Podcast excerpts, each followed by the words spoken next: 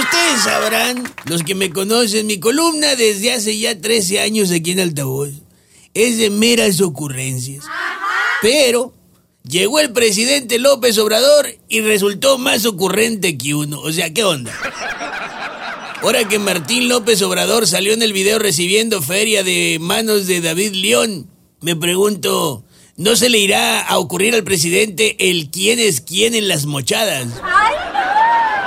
Y ya estando entrado en gastos, de una vez, el quién es quién en la maroma de sus defensores.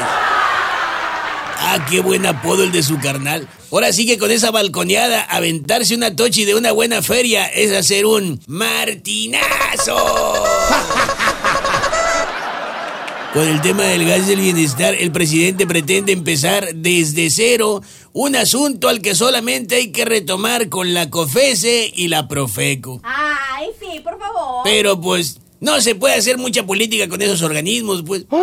Así que ahí va otra vez don Necedades a retacar de dinero el excusado para jalarle alegremente a la cadena. De veras, uno quisiera reconocerle al presidente todos sus logros, pero pues ni logra nada. Ay, pobrecito.